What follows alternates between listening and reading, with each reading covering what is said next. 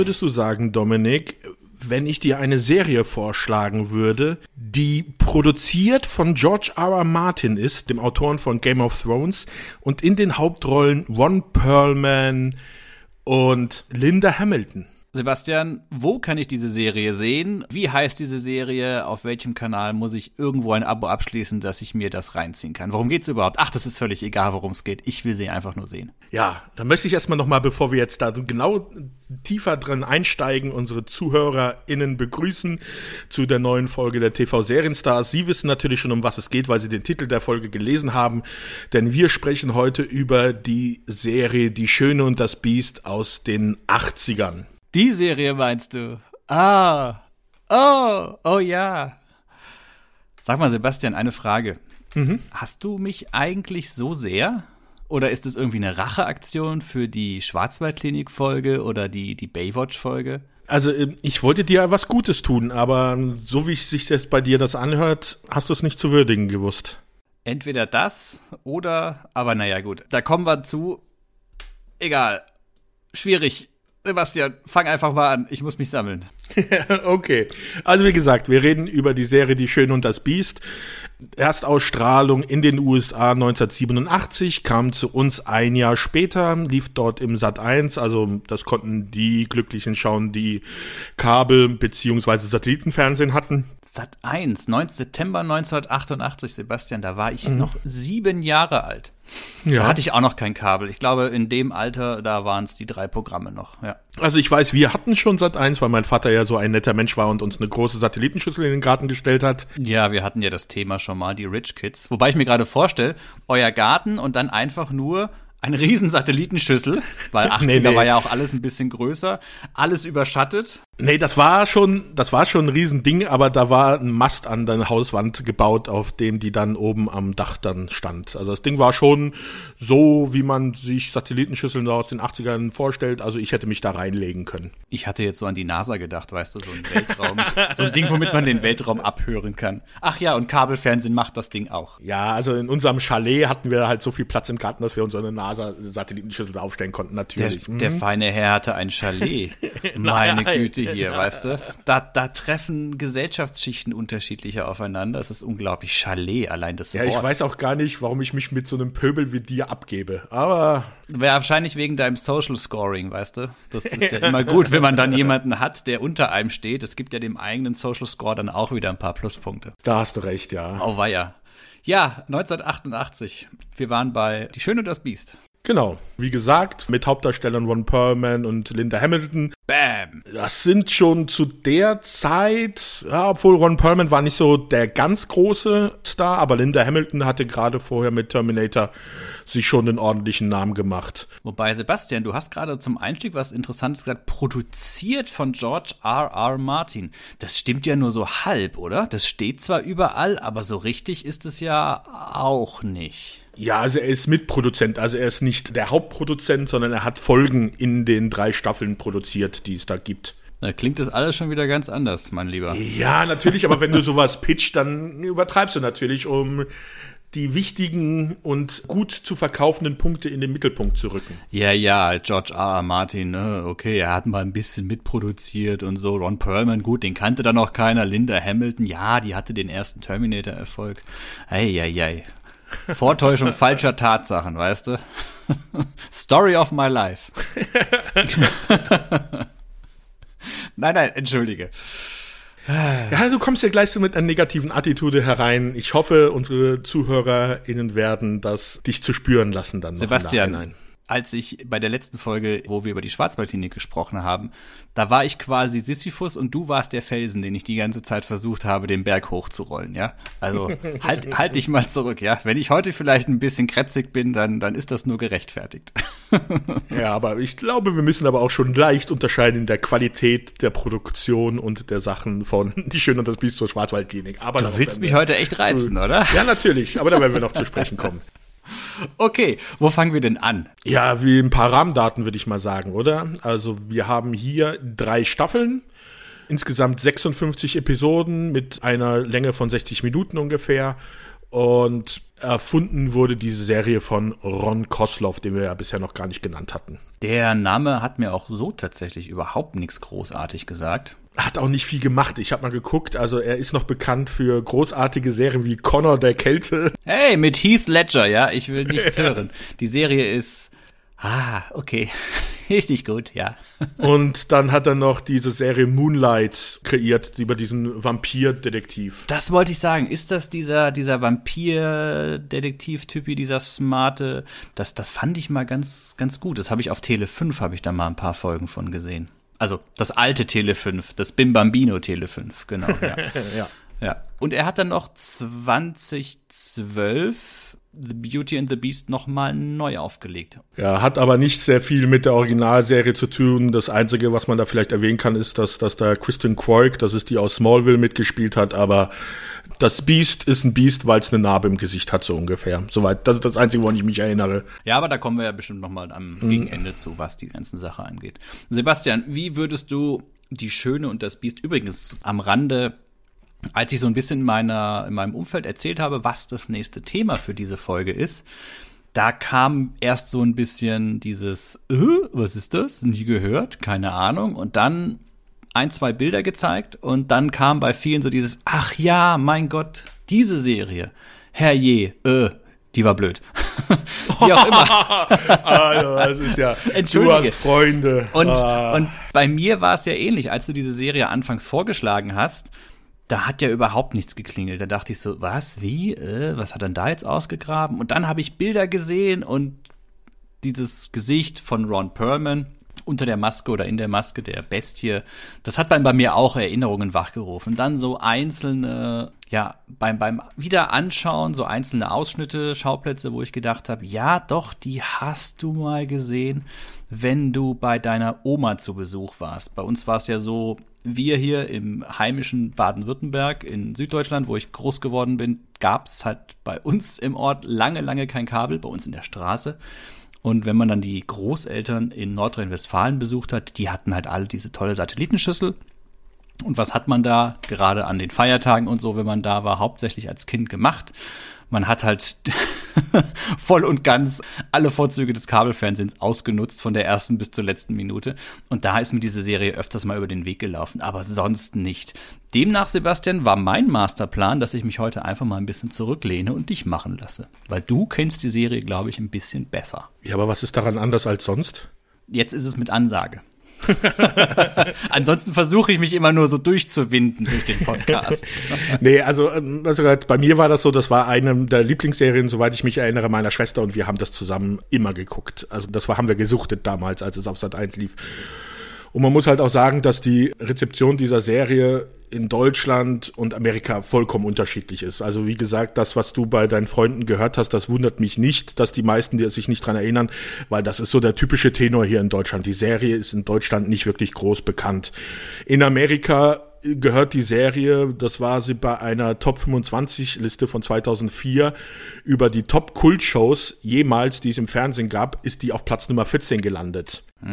Also, das ist ein Kultklassiker in Amerika. Das hat eine riesen Fanbase auch heute noch. Es gibt da noch Fanseiten, die heutzutage noch aktiv sind. Es gibt auch, da kann man zu stehen, wie man will, Fanfiction und alles Mögliche. Ja, also in Amerika absoluter Kultklassiker, bei uns mal wieder unter ferner liefen. Ich habe mir ein paar Namen rausgeschrieben zu der Serie, unter anderem die Produzenten und die Autoren. Mhm. Wenn es für dich okay ist, würde ich da einfach mal ein paar Namen äh, erwähnen.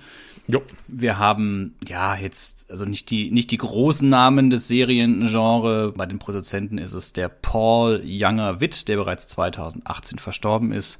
Tony Thomas, das ist unter anderem der Produzent von dem Film Club der Toten Dichter gewesen und ein Name Stephen Kurzfield, von dem ich ja tatsächlich überhaupt nichts gefunden habe. Interessanter sind aber die Namen der Autoren. Da haben wir einen Alex Ganser, das ist der Produzent und der Showrunner von Homeland. Howard Gordon, der unter anderem auch Produzent von 24 und von Homeland ist. David Peckinpah, Peckinpah, der in der dritten Staffel bei der Serie Sliders eingestiegen ist. Und äh, ja, du hast es ja schon zu erwähnt, zur Überraschung George R. R. Martin, wer auch immer der da reingerutscht ist. Das sind so die ganzen Namen, die sich neben Ron Kosloff um diese Serie ja gebildet haben, was so die, die Leute hinter der Serie sind. Mhm. Sebastian, wie würdest du die Schöne und das Biest beschreiben oder charakterisieren? Was ist das für dich? Was ist das für eine Serie? Also für die Leute, die die Serie nicht kennen, die werden ja die meisten bei der Schöne und das Biest schon ein Bild vor Augen haben, allein schon durch den Disney-Film, der oh. ja 1991 dann halt äh, nach dieser Serie erst erschienen ist. An dieser Stelle, Sebastian, möchte mhm. ich darauf hinweisen, ich würde gerne später einen relativ ausführlichen Exkurs machen über den Ursprung von Die Schön und das Biest, also wo das ursprünglich alles herkommt. An der Stelle schon mal, schon mal die Vorwarnung. Ich, ich habe da was vorbereitet. Ja, das, das gefällt mir, weil das ist wirklich äh, interessant. Okay. Das ist natürlich ein bisschen anders als jetzt der Disney-Film. Und eigentlich auch dieses Volksmärchen, auf das du dann wahrscheinlich zu sprechen kommst, dass also der, das Biest ein verwunschener Prinz ist, der sich dann durch die Liebe der Schönen wieder zurückverwandelt in den schönen Prinz, der er ist. Ah, nicht spoilern, ich reiße virtuell die Arme in die Luft. Hier bei dieser Fernsehserie Die Schön und das Biest ist das in unsere jetzige Zeit transportiert. Wir sind im New York der damalig Jetztzeit, also der 80er und gibt äh, sozusagen in dieser Stadt zwei Gesellschaften. Es gibt die Leute, die ganz normal, so wie, die wir halt kennen, die Leute, die in der Stadt leben und es gibt unter der Stadt so eine Art zweite Gesellschaft von Außenseitern, Ausreißern, Leute, die in, die, in der normalen Gesellschaft nicht mehr zurande gekommen sind, die ihre eigene Gemeinde gebildet haben und in den Tunneln und ehemaligen U-Bahn-Schächten, die unter New York es ja auch wirklich gibt, ihren Unterschlupf gefunden haben. Und in dieser zweiten Gesellschaft gibt es Vincent, einen Poeten, würde ich mal sagen, im Herzen. ja, ja. Der, man weiß es nicht genau wieso, seit seiner Geburt das Gesicht eines Löwen hat. Und er lebt halt in dieser Gesellschaft und wird von diesen Leuten halt vor der normalen Gesellschaft, also die, die über den Straßen leben, versteckt. Und in der Pilotfolge lernen wir dann auch Catherine kennen, die dargestellt wird von Linda Hamilton, die halt hier die im Titelgebende die Schöne spielt. Eine Anwältin, die missverständlicherweise für jemand anders gehalten wird und deswegen von Kriminellen überfallen wird. Ist sie Anwältin? Ich hatte das übersetzt mit Assistenzstaatsanwältin, wobei ich darunter, darunter das ist sie später. nichts vorstellen konnte. Ach so, ja, genau. ist sie später. Ähm, okay. In der Pilotfolge arbeitet sie in der Anwaltskanzlei ihres Vaters, also so eine wirklich schickimicki Anwaltskanzlei, mhm. wo richtig das Geld fließt und sowas und äh, wahrscheinlich auch noch alles ein bisschen oberflächlich ist. Und als dann halt der Überfall passiert, wo man ihr das Gesicht auch zerschneidet als Warnung, obwohl sie ja nicht eigentlich die Person ist, die das gilt, kommt Vincent weil er das mitbekommt und rettet sie vor diesen Verbrechern und nimmt sie mit runter in diese Unterwelt, wo sie dann für einige kurze Zeit bleibt, um ihre Wunden auszuheilen und das am Anfang auch mit einer Augenbinde. Ja, sie hat den ganzen Kopf ja quasi verbunden. Ja, genau. Aber die Augenbinde, damit sie halt nicht sieht. Ist, wie er aussieht, ja. Diese Trennung in, in der Serie wird es immer The World Above und The World Below bezeichnet. Mhm. Das sind also diese zwei, zwei getrennten Welten. Vielleicht noch zur Ergänzung, The World Below, also Vincent und Ron Perlman, das Beast, ist ja eigentlich der einzige Entstellte darunter. Nicht, dass da jetzt ein falsches Bild entsteht, ne? Genau, die anderen sind wie gesagt ganz normale Außenseiter, die mit der Gesellschaft nicht zurande gekommen sind. So Obdachlose und genau und so Kleinkriminelle und sowas, die halt ihre eigene Maulwurfmenschen. Ja, ja, genau. ja. Und ähm, in dieser Zeit, wo Vincent sich halt um sie kümmert und ihre Wunden versorgt, verlieben sich halt beide Irgendwann mal ist sie ausgeheilt und ähm, sie sieht ihn dann auch, ist aber nicht von ihm abgeschreckt, geht aber wieder zurück in die Oberwelt, kündigt ihren Job bei ihrem Vater, um dann als stellvertretende Staatsanwältin Verbrecher. Verlieben sie sich wirklich schon gleich zu Anfang ineinander? Würdest ja, du das schon sagen? Ja, also das ist ja erstmal nur diese, diese magische Verbindung, die sie beide miteinander haben, die vor allem ja auch von, von ihm ausgeht, weil er ja diese, diese, also das ist ja der, der, der Gedanke, dass er ja so ein bisschen empathisch fühlen kann, wie es ihr geht. Ist es dann schon tatsächlich eine, eine Liebesbeziehung? Also sie sind einander am Anfang nicht abgeneigt. Ja, ja. Und äh, das entwickelt sich dann natürlich über die Serie. Es bahnt sich ein Beziehungsgeflecht zwischen den Figuren schon so ein bisschen an und die Grundsteine dafür werden schon in der ersten Folge sehr, sehr gut gelegt. Ja, das stimmt schon. Mal so gesagt, wir haben dann jetzt insgesamt drei Staffeln bei dieser Serie und alle drei Staffeln sind doch recht unterschiedlich. Während wir bei der ersten Staffel wirklich so typische, ja, fast schon Kriminalfälle, wie aus anderen Serien der 80er Jahre haben, die die beiden dann zusammen lösen. Also es gibt dann Sachen, wo dann Hausleute von Besitzern rausgedrängt werden wollen durch halt Schläger und sowas und die beiden stellen sich auf denen ihre Seite. Straßengangs, die sie bekämpfen und sowas. Also das ist noch so sehr typisch die erste Staffel diesen 80er Jahren krimimäßig angehaftet, also wirklich den Fall der Woche. Wir helfen jetzt irgendwelchen Leuten, die in Not sind und das machen dann halt die Schönen und das Biest zusammen. Äh, in der zweiten Staffel ändert sich das ein bisschen. Da wirft die ganze Serie einen, einen tieferen Blick auf diese World Below. Man sieht also mehrere Charaktere von den Leuten, die dort unten leben. Man sieht so ein bisschen die Gesellschaft, wie die da unten funktioniert. Es geht mehr um die Beziehung zwischen zwischen den beiden, wie die sich entwickelt, das wird ein bisschen mehr in den Mittelpunkt gerückt. Und dann haben wir die dritte Staffel. Ich weiß nicht, ob ich jetzt schon diesen großen Spoiler rausholen soll, das, was zwischen Staffel 2 und 3 passiert. Naja, wir reden jetzt über eine Serie aus Ende der 80er, Anfang der 90er. Hau raus. In den ersten Episode der Staffel 3 tritt Linda Hamilton aus dieser Serie aus. Ihr Charakter stirbt. Bada. Und es kommt eine neue Polizistin in die Serie hinein, die den Fall auflösen will. Und die gesamte dritte Staffel bis auf die letzten zwei Folgen gehen wirklich dann nur um diese Geschichte, den Mord an Catherine Chandler aufzulösen, also der Schön, und das gemeinsame Kind von ihr und Vincent zu suchen. Drama. Ja. die Serie hat alles, was du brauchst. Ja, es ist schön, dass du es gerade nochmal sagst. Die Serie hat alles. Sebastian, als ob du wüsstest, was ich brauche. Naja, ich fand es sehr schön. Ich hatte irgendwo die Beschreibung gelesen, was ist denn diese Serie Beauty and the Beast? Und da war dann dieser Satz, a blend of romance and crime drama, was ich schon sehr hochgegriffen fand. Für mich ist es eine Märchen, Fantasy-Romanze mit ein klein bisschen Crime und das alles so in der Jetztzeit. Ja. Also. Ist doch gut. Ja. Puh. Okay. Wir hatten es ja schon im Vorgespräch, Sebastian. Ich bin felsenfest davon überzeugt. Du hast ja immer diesen schönen Begriff des Guilty Pleasures den du ja erwähnt hast. Guilty also das Pleasure. ist nicht mein Begriff, ich, das glaube ich, ist sehr weit verbreitet. Ja, aber ich habe ihn über dich kennengelernt. Also Guilty Pleasure, das ist so, diese eine Sache oder auch mal eine andere Sache, wo. Eine? eine? ja, man kann auch ein paar mehr haben, ich weiß. Diese Sachen halt, wo man denkt, ah, das ist halt einfach so, ich, ich find's toll, ich weiß, dass es irgendwie Mist ist und dass es viele Leute blöd finden, aber ich gehe da drin auf und ich fühle mich da ganz großartig. Und ganz ehrlich, Sebastian, das ist doch so, diese Serie ist doch so eines von deinen Guilty Pleasure, oder? Das drückt doch alle deine Red Buttons, die bei dir im Kopf sind. Das ist kein Guilty Pleasure, das ist einfach eine gute Serie, die mir gefällt. Äh. Sie ist auf Platz Nummer 14 der Top-Kult-Serien. Also da kann ich ja nicht so falsch liegen. Also alleine bin ich da nicht. Ja, es können auch viele andere falsch liegen, aber in den USA, wir haben es ja gerade schon erwähnt. Dominik, Dominik, wenn du auf der Autobahn fährst und alle anderen fahren dir entgegen, dann bist wahrscheinlich du, der auf der falschen Seite fährt. Darüber wird noch zu reden sein, ja. Naja, gut, lass uns uns mal ein bisschen aufdröseln. Lass, lass uns sachlich bleiben. Ja. Lass uns im Vorfeld nochmal, bevor wir jetzt in die Substanz gehen, kurz mal auf die Musik eingehen. Das mache ich ja eigentlich immer ganz vorne. Ich weiß, ich wechsle jetzt gerade kurz das Thema, aber bevor es komplett untergeht.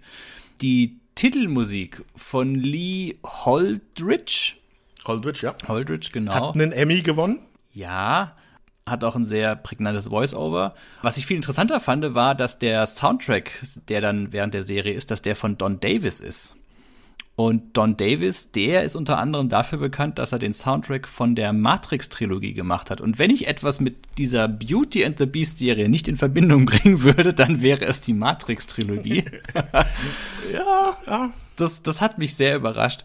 Äh, an dieser Stelle spielen wir wahrscheinlich auch noch mal kurz die Titelmelodie. Kurz, also wir werden jetzt erst einmal sowieso, weil du hast es ja gesprochen, dieses mit dem Eingehauchten, dieses Intro in, mit dieser wirklich wunderschönen Melodie von Lee Holdridge, die aber leider in dem Intro nicht so ganz gut rüberkommt, weil halt vor dieser wirklich schön gesprochene Text von Ron Perlman und Linda Hamilton oder besser gesagt dann von den deutschen Synchronsprechern da drüber liegt, werde ich jetzt erst einmal wirklich diesen wunderschönen Text einblenden und danach dann nochmal die Melodie ohne den Text.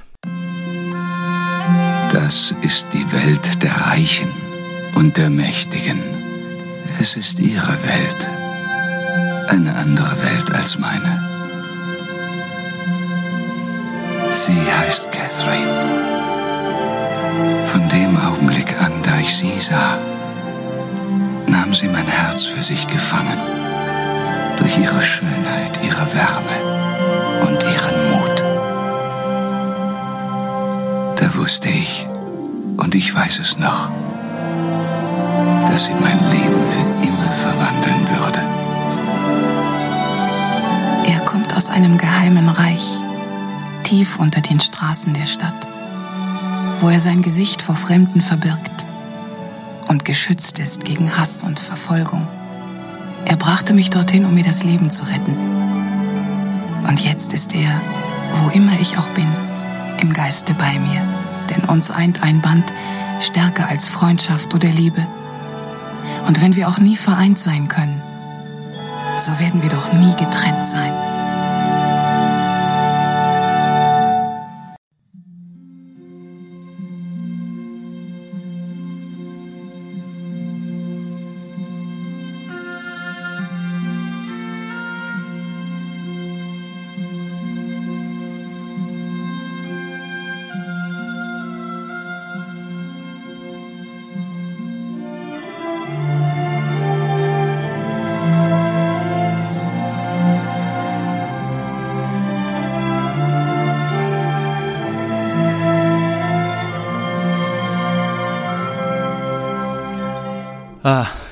Sebastian, so oft wie du wunderschön, jedes Mal, wenn du wunderschön erwähnt hast, haben sich bei mir so leicht die Nackenhaare aufgestellt. Ja, nein, das sind keine Nackenhaare, die sich aufgestellt haben bei dieser Melodie, die du da hörst. Das ist Gänsehaut, weil das einfach so fantastisch ist, diese Titelmelodie. Ah ja. Gut, dass du mich nochmal an diesen feinen Unterschied erinnert hast. Ich habe dieses Intro mir angehört und habe gedacht, oh mein Gott, das ist doch nicht den hier ernst. Damit fangen die jetzt an. Naja gut, das ist ja der Pilot. Das wird bestimmt nicht, oh mein Gott, das ist jedes Mal. Dominik, hm? lass diese Vergrämtheit in deiner inneren Seele. Du öffne dich dem einfach mal. Lass das Schöne in dich hinein. Das habe ich zu dir auch über den Schwarzwald gesagt und du hast bis heute den Schwarzwald nicht in dich hineingelassen. Der Schwarzwald ist schön. du weißt doch, was ich meine. Nicht. Verdammt. Ja, nee, also rein objektiv betrachtet, das ist ein sehr, sehr cooles Intro, was sehr schön die gesamte Grundstimmung dieser Serie super gut einfängt und was auch im, im Prinzip diese Verbindung zwischen beiden sehr, sehr gut umrahmt und einfasst. Also es ist ein schönes Intro, klar, keine Frage. Es passt auch zu diesem ganzen Fantasy, Märchen, Romanzenthema. Aber mich hat's gleich von vornherein krass abgeschreckt. In dem Zusammenhang, es wurde noch jemand Drittes genannt, der für die Musik zuständig war, und zwar ein sogenannter William Ross. Sebastian, sagt dir William Ross was? Da muss ich jetzt ganz ehrlich sagen, da habe ich nicht nachgeschaut, weil der nur bei vier Folgen dabei war. Ja, das ist auch ganz lustig, weil William Ross war nur bei vier Folgen dabei, ist einer von den Composern. Mhm. Ich erwähne ihn eigentlich auch nur, weil sein Wikipedia-Eintrag ungefähr so klingt, als hätte er den selbst geschrieben. Es werden irgendwelche Sachen genannt, dass er zum Beispiel das Andrea Bolicelli YouTube-Video von Amazing Grace arrangiert hat und dass das 25 Millionen Klicks auf YouTube erreicht hat. Oder, oder es wird erwähnt, dass er bei den 79., 83., 85. und 86. Academy Awards regelmäßig dabei war, die Melodien zu arrangieren und so weiter. Also er, er klingt wie so einer oder er hat es gab ja den Film, wie heißt der, King Kong Skull Isle oder sowas, ne? Mhm, da gibt Skull es ja Island, auch, ja. genau, da gibt es ja bei Universal Orlando, den Theme Park, gibt es einen Ride, der heißt Skull Island Reign of Kong da hat er zum Beispiel auch dann die musikalische Untermalung gemacht und so. Und das klingt halt so nach dem Motto, er ist irgendwie nie aus der zweiten, dritten Reihe nach vorne gekommen, aber er versucht so alle seine seine kleinen Teilerfolge so möglichst groß zu verkaufen. Und du nutzt das jetzt, um auf ihn rumzubashen. Mein ich, Gott, Dominik. Ja, ich, ich fand das einfach nur lustig, als ich das so gelesen Der habe. Der arme Mann. Ja, Mai. Ich habe halt nicht viel im Leben. da muss ich mir halt sowas suchen. Um nochmal zur Musik zu kommen, es ist wirklich eine schöne Musik, klar. Es passt. Es ist auch sehr schön mit dem Intro, mit der Kamerafahrt. Aber da, da fing es halt bei mir leider schon an. Das ist so ein bisschen, wo ich gedacht habe, uh, das wird schwere Kost für mich in diesem Fall. Sebastian, wäre es an dieser Stelle ein guter Moment, dass ich mal kurz auf die Geschichte von Die Schöne und das Biest eingehen könnte? Warum nicht? Die meisten kennen ja Die Schöne und das Biest eher von dem Disney-Film, aber in Wahrheit hat diese ganze Geschichte noch einen viel älteren Ursprung. Und zwar handelt es sich dabei, Die Schöne und das Biest, um ein französisches Volksmärchen von Jean-Marie Lebrun de Beaumont aus dem Jahre 1756.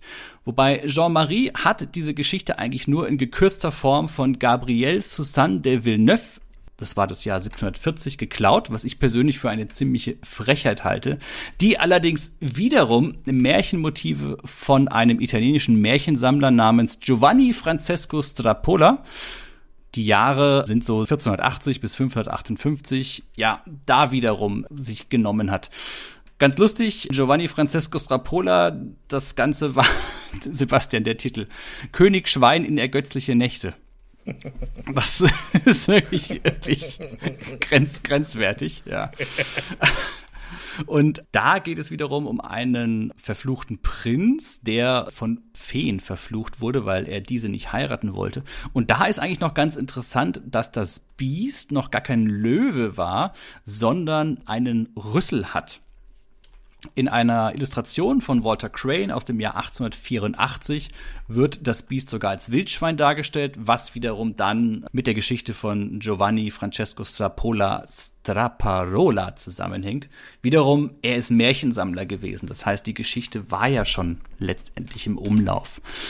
Die Löwengestalt der Bestie, so wie wir sie jetzt in der Serie Die Schöne und das Biest sehen und wie sie dann auch in dem Disney-Film und eigentlich heutzutage ja überall bekannt ist, die stammt ja von William Wells Neville, ein amerikanischer Autor, der 1839 bis 1907 gelebt hat. Der hat die Löwengestalt das erste Mal in einer Wiedergabe der Geschichte unter dem Titel Rose im Journal of American Folklore erwähnt. Und da gibt es die Überlegung, dass diese Löwengestalt wiederum auf ein Gemälde von Pedro Gonsalvus zurückzuführen ist. Der hat 1537 bis 1616 gelebt, circa, und leidete an Hypertro Hypertrichose. Das ist dieser übermäßige Haarwuchs, den man zum Beispiel im Gesicht haben kann, also so dieses klassische Wolfsmenschensyndrom. Und Sebastian, damit ende ich eigentlich auch schon kurz diesen Exkurs. Ja, eine Sache würde ich da vielleicht noch ganz gerne hinzufügen. Was? Ja, weil in der Zeit, ähm, was auch noch recht dieses Märchen gepusht hat, also dass es halt so eine Bekanntheit hat weltweit, ist halt, dass es auch 1946 den Film von Jean Cocteau gab, Die Schöne und das Biest, im Deutschen ist ja, glaube ich, es war einmal ein wirklich sehr schöner Schwarz-Weiß-Film, der dieses, ähm, die Bekanntheit dieses Märchens auch ziemlich gepusht hatte. Na gut, Sebastian, du bist der Filmwissenschaftler von uns, dann lasse ich das mal gelten. Ich bin halt eher so von der literarischen Seite hergekommen. Aber ja, ja, die ganze Geschichte hat natürlich noch viel weitere, tiefreichendere Wurzeln bis in die Antike, aber so weit wollen wir jetzt nicht gehen. Nur mal so als, als Framing ist es aber, glaube ich, ganz, ganz interessant. Und es hat mir Spaß gemacht. Ich weiß nicht, ob du das kennst, Sebastian. Man sticht dann so in diese Abgründe des Internets und dann liest man noch das und dann liest man noch das. Und plötzlich ist man um drei Uhr nachts, liest man dann irgendwelche Sachen über Hypertrichose, Haarwuchs im Gesicht. Ja. Aber kommen wir zurück zu der Serie an sich. Wobei ich würde in Bezug auf das Gesicht vielleicht noch mal was Schönes erwähnen. Und zwar Ron Perlman sieht natürlich nicht wirklich so aus, sondern die Maske der Bestie ist einem ganz bekannten Namen entsprungen und zwar Rick Barker, einem der gefragtesten Maskenbildner Hollywoods. Um nur mal ein paar Filme zu nennen. Krieg der Sterne, Gremlins, Man in Black oder Hellboy. Ich glaube, Rick Barker ist bis heute noch aktiv, ne? Uh, das weiß ich jetzt gerade gar nicht, weil es ist ja leider heutzutage so, dass immer mehr auf Computertechnik als auf wirklich jetzt handfeste Special Effects gesetzt wird. Weiß ich gar nicht, ob der jetzt noch wirklich so großartig im Geschäft ist. Also ich habe jetzt in letzter Zeit nicht mehr so viel von ihm gesehen, also dass er da irgendwie viel gemacht hätte. Also er ist äh, Rick Barker, Rick Baker, Entschuldigung. Ja, also tatsächlich ist es so, wenn man mal so ein bisschen guckt, gut, er ist jetzt auch ja, er ist jetzt 71, geht eigentlich. Sein letztes Werk war Wolfman 2010, davor Tropic Thunder, aber er hat zum Beispiel noch bei X-Men hat er auch mitgemacht, die Ringfilme Planet der Affen. Tron Legacy, Escape from LA. Unglaublich viel Zeug, ja. Ja, ja. Einer der, der ganz großen. Harry and the Hendersons, also. Ja, siehst du, da hat er ja schon Übung gehabt, was das angeht. Ja. Wenn man an, an, Ron Perlman denkt. Ich weiß nicht, ob du auch dieses Interview von Ron Perlman dir angesehen hast, wo er ja auch gesagt hat, dass er eigentlich ja keine Make-up-Rollen mehr machen wollte, weil er ja eigentlich mit dem Thema durch war. Und wenige Tage nach dieser Entscheidung hat er dann dieses Skript zur Serie bekommen. Was hat denn der für großartige Maskenserien vorher gemacht? Weil Uh, da bin ich jetzt Ja, gut. Gefragt. Also am Anfang war das Feuer, war ja so ein, war ja ein Ding, wo er auch so ein bisschen komisch aussah. Kommen wir mal vielleicht kurz mal auf Ron Perlman zu sprechen. Also den dürften ja wahrscheinlich wirklich die meisten, die sich ein bisschen auskennen, auf jeden Fall mal schon mal gehört haben, den Namen. Weil wenn man sich das anguckt, bei IMDB sind 236 Credit-Einträge. Also der Mann, der hat geschuftet. Ja, das erste, wo ich ihn halt äh, herkenne, ist Krieg der Eispiraten. Ein großartiger Film. Der war bei Krieg der Eispiraten dabei? Ja, das war seine erste große Rolle. Da ist er einer dieser Piraten. War das, das war ein amerikanischer Film, Krieg der Eispiraten? Ja, das ist dieser amerikanische, obwohl, äh, ich weiß gar nicht, äh, der wurde aber, glaube ich, in Italien gedreht. Ich dachte, das wäre nämlich so eine amerikanisch-italienische Co-Produktion gewesen. Ja. Oder irgendwie sowas in der Art. Ich fand den immer ganz gut, aber ich traue mich nicht, ihn mir nochmal anzusehen. Ja, der ist super, der ist super. den kannst du ja auch heute noch anschauen. Da spielt ja auch Angelica Houston in einer ihrer ersten Rollen mit. Also das ist doch mal was für die Reminiszenten, ne? Um mal hier Hab, haben wir schon erwähnt mal bei einer Folge. Ich glaube, das war bei der, wo es um die Filme für den Lockdown geht, was Ach. man sich da angucken kann, habe ich dem also, ich mal schon liebe erwähnt. Zuhörerinnen und Zuhörer, hören Sie doch auch mal bei den Reminiszenten bei, dem kleinen Nebenprojekt vom äh, Sebastian mit seinem Kollegen Alex wo sie äh, über Filme sprechen. Ja, aber dann muss, muss ich ja sagen, dazu noch sagen, dass wenn, als du hast ja gemeint, er wollte keine Maskenfilme mehr machen, das hat er aber dann auch nach dem Serie nicht unbedingt wirklich durchgehalten, weil immerhin hat er dann später Hellboy gemacht. ja, und sind wir mal ehrlich, sein Gesicht bietet sich halt auch verdammt nochmal für eine Maske an, oder? nein, oh Gott, nein, Sebastian, das ist ja nur im positiven Sinne gemeint. Also, ja, ja, ja, ja. Ich, ich liebe Ron Perlman. Ron Perlman ist ein großartiger Charaktersteller. Ich schätze ihn sehr. Ich finde auch seine ganze Attitüde, wie er sich die Filme aussucht, finde ich absolut großartig. Bei Ron Perlman habe ich oft das Gefühl, es ist ihm völlig egal, ob der Film gut oder schlecht ist. Wenn er sagt, die Rolle ist geil, dann macht er das. Weswegen er auch bei einigen wirklich nicht guten Filmen dabei ist und auch bei einigen Fernsehfilmen, glaube ich, und so weiter. Aber man kann aus seinem Gesicht viel machen. Ist, ist das besser? Mutant Chronicles hat er doch auch mitgespielt. Ja, er hat, also er hat. Da weiß ich auch nicht, wie er dazu gekommen ist. Er hat also. Conans Vater gespielt, hallo. Er hat bei dem Punisher-Kurzfilm Dirty Laundry mitgespielt und so weiter. Ja, aber nicht nur solche wirklich so, also wollen wir es mal in den Trash-Bereich packen, solche Filme, aber er war zum Beispiel auch bei Der Name der Rose mit dabei. Also. Eine seiner wichtigsten Rollen, ja, glaube ich, die ihm ja den Durchbruch verschafft haben, ne? Ja, nicht Krieg der Eispiraten? Na, okay. ja, der kam ganz knapp dahinter. Ganz knapp, ja. ja. Nee, also Ron Perlman ist ein Arbeitstier und wer auch nur ab und zu mal einen Film oder eine Serie guckt, hat den Typen gesehen. Also ja, man kann. Er hat ja bei einem Alien 4 mitgespielt, er hat bei Blade 2 mitgespielt. Also da, da könnte man, wir könnten stundenlang eigentlich nur über die Filme reden, wo er mitgespielt hat. Ja, und natürlich sein ganz großes Seriending bei Sons of Anarchy, wo er ja lange, lange ja. Zeit dabei war. Noch ein paar andere Serien. Was war es denn noch bei ihm? Hand of God, wo er lange gespielt hat. In den letzten Jahren spielt er eher kurze Nebenrollen. Meistens sucht er sich die, glaube ich, danach aus, ob er direkt stirbt innerhalb kürzester Zeit. Mhm. Das hat man schon so ein bisschen das Gefühl. Aber er hat auch bei dem ersten Fantastische Tierwesen gespielt. Ja, aber du musst immer allein, wenn du bei IMDb reinguckst, er hat gerade 13 Projekte, die noch erscheinen, wo er mitgemacht hat. Ja. Freizeit kennt der Mann nicht. Ja, wenn man sich überlegt, 1950 geboren, das heißt, ah, wird jetzt 71 demnächst. Ja. Also ist ist auch schon was. Ja, und Hellboy natürlich auch eine ganz großartige charakteristische Rolle. Ach ja, was ich noch zur Maske sagen wollte, er hat vier Stunden in der Maske verbracht, bis diese komplette Löwen-Gesichtsmaske bei ihm aufgetragen war. Das ist auch schon ordentlich. Und die Maske ist super. Also die Maske ist wirklich großartig. Man sieht, also auch bei den Nahaufnahmen, die es von ihm in der Folgen, in den Folgen gibt, sieht man wirklich fast nirgendwo Fehler in der Maske. Die Lippen bewegen sich mit. Die Mimik ist natürlich ein bisschen eingeschränkt, weil halt diese, das Aufgesetzte vom Gesicht, dieses Löwengesicht, das ist halt alles ein, ein bisschen stämmiger als halt sein normales Gesicht und das ist halt ein bisschen problematisch, dass sich das mitbewegt, aber die Mimik und so, das funktioniert doch eigentlich schon hervorragend. Also für eine Fernsehserie so eine so eine Maske, das ist schon wirklich selten zu sehen, muss ich sagen. Wenn man sonst so angeklebte Ohren und irgendwelche Nasenrücken von Star Trek oder anderen Serien gewohnt ist. Und es würde mich nicht wundern, wenn da nicht vielleicht sogar, okay, das ist vielleicht ein etwas merkwürdiger Bogen gespannt, aber ob nicht dann doch irgendwie die Disney-Version sich auch davon hat inspirieren lassen auf eine gewisse Art und Weise. Dieses, dieses Löwenhafte halt einfach, was er hat und dieses, Ja, dieses, ja. ja. irgendwo auch sehr elegante, aber zu seiner Charakterisierung kommen wir ja noch. Also es würde mich nicht wundern, weil die Serie lief halt, wir hatten es ja schon gesagt, Ende der 80er und um genau zu sein, lief die Serie von 1987 bis 1990, war in Amerika ein großer Erfolg äh, am Anfang. Also Ja, ja, Kult. deswegen hatte sie auch nur drei Staffeln. Ja, also okay, fa- vielleicht falsch ausgedrückt, es war jetzt kein großer also nicht mit vielen Zuschauern, aber es war in den Munden und es war ein Kult. Also die Anhänger, die sich das äh, angeschaut haben, die waren gefesselt. Und wie gesagt, von 1987 bis 1990 und der Disney-Film kam dann 1991 raus. Das dürfte schon gewiss mit hineingespielt haben, wenn nicht nur einfach aus dem Grund, dass man gesehen hat, dass diese Art von Geschichte funktioniert, dass man daraus dann auch einen Film machen könnte. Der Disney-Film ist von 91? Ich glaube ja. Ach du liebe Zeit. Ja, wir sind alt. Puh, ich brauche mehr zu trinken heute. wow, okay. Haben wir noch was zu Ron Perlman? Also damals war er ja auch nicht mehr ganz so jung, ne? Muss man ja auch sagen, ne?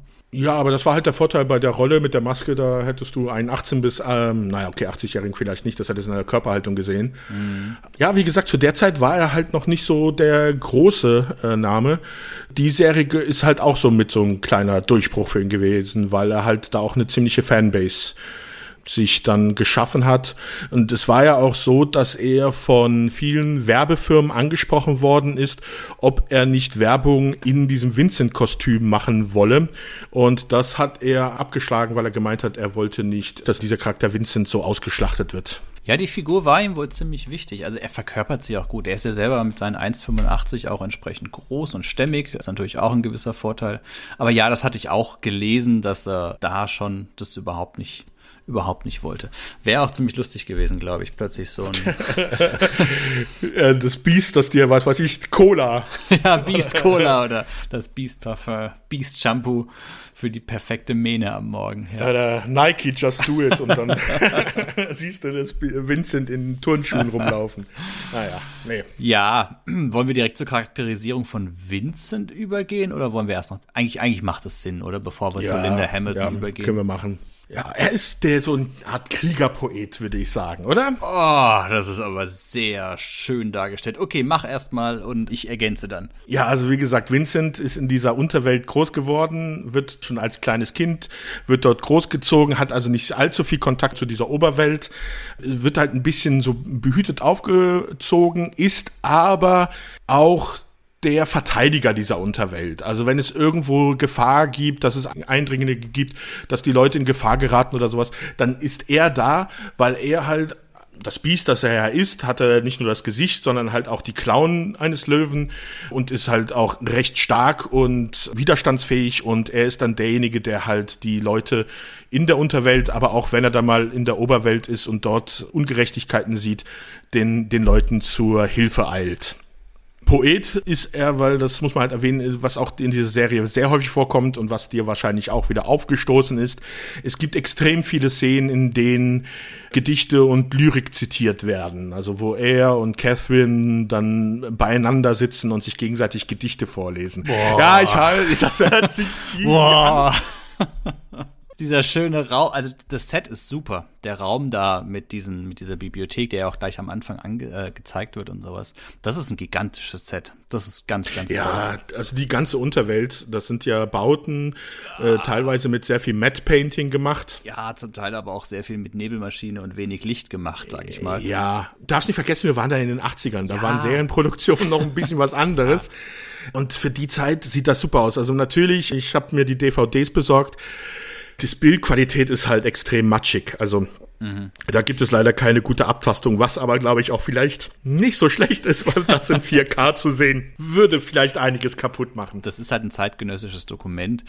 Du hast ihn gerade so schön, diesen Vincent, das Biest, als Kriegerpoeten bezeichnet. Ja, natürlich. Irgendwo hast du recht, ist okay, aber ich finde ihn, er ist halt schon ein sehr konstruiertes Abziehbild. Also, weißt du, du hast da mit diesem Vincent, mit diesem Beast, du hast da sein, sein, sein biesthaftes tierisches Äußeres. Aber gleichzeitig hast du, und das ist ja, ich greife schon voraus, es geht ja auch so ein bisschen das Thema der Serie, es geht nicht um das äußere Aussehen, sondern es geht um die innere Schönheit und die inneren Werte bla bla. oh, Lass hört deine ausreden. Freundin hierzu bei dem Podcast eigentlich? Lass mich ausreden. Du hast halt dieses Biest, das aber gleichzeitig also empathisch und gefühlvoll ist, aber aber wiederum auch diese wilde Bestie, also all das, was Frauen in ihrem tiefsten Unterbewusstsein wollen. Sebastian, ich überspitze das jetzt mit Absicht. Aber so dieses. Liebe Zuhörerin, einen Moment bitte. Das war die Ohrfeige, die ich dem Dominik gegeben habe. Es, ich, ich weiß nicht mehr, Sebastian, es gab mal, ich weiß nicht in welcher, ob das in einem Film oder in einer Serie war. Ich glaube sogar, es war bei Sex and the City. ich demontiere mich gerade selbst, ist völlig egal. Aber voll. Wo die eine Frau zu der anderen gesagt hat, ach, du weißt doch, was wir wollen. Männer, die bei unseren Lieblingsfilmen mit uns gemeinsam weinen, aber ein Tier im Bett sind. Irgendwie so war dieser Satz. Klar, es ist natürlich voll over the top Seriendialoge. Aber irgendwie finde ich halt, dass dieser Vincent genau das verkörpert. Und deswegen finde ich ihn halt als Figur leider, leider, leider extrem platt irgendwie, weißt du? Weil das ist so in your face, so nach dem Motto, ah, wir haben hier das Biest, aber gleichzeitig ist er halt der Belesene und sie lesen sich Gedichte vor. Wow. Ja, aber das Biest ist doch eigentlich, kommt doch so gut wie, also das kommt doch immer nur ganz, ganz selten vor. Ich würde nicht sagen, dass es das ist, was der Charakter von Linda Hamilton, die Catherine Chandler an ihm irgendwie reizt. Also ich glaube, das ist ja eher das, was sie sogar abschreckt. Ja, aber das ist doch dann dieses Spiel mit dem Feuer, weißt du, diese Gefahr, so, ah, da ist immer dieses, dieses tierische, animalische noch in ihm dran. Aber auf der einen Seite, ach, man kann mit ihm halt Gedichte lesen. Uah. Es ist nur meine bescheidene Meinung, Sebastian, und die ist natürlich total allgemeingültig, wie wir wissen. aber ja, mich hat diese Figur dahingehend relativ schnell so, wo ich gedacht habe, okay, das ist es jetzt, kommt da noch ein bisschen mehr. Er ist, er ist ihr Beschützer. Äh, ja, hm.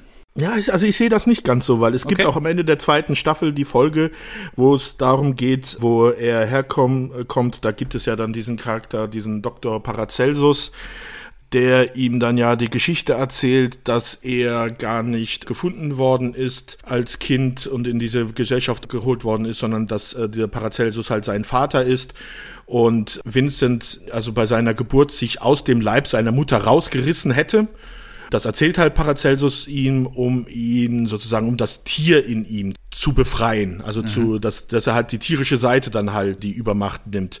Und dann ist es am Ende der zweiten Staffel halt so, dass Vincent sich zurückzieht und Linda Hamilton halt zu ihm geht und versucht ihn halt zu besänftigen. Also dass halt, dass er, dass er weiß, dass halt er nicht dieses Tier ist, dass nicht diese wilde Seite in ihm vorherrscht, sondern dass das eigentlich, dass er halt eigentlich dieser andere Charakter ist, dieser Gedichte lesende, nette Kerl und dass dieses Tier eigentlich gar nicht da sein müsste. Ja, aber Sebastian, das ist doch genau das. Das, oh Gottes Willen. Das, das triggert doch genau diesen, diesen Beschützerinstinkt in diesem. Das triggert vielleicht bei dir, aber. ja, das auch, natürlich. Da hast du ja Was hast du denn für 0815 Vorstellungen von Frauen? Das ist ja.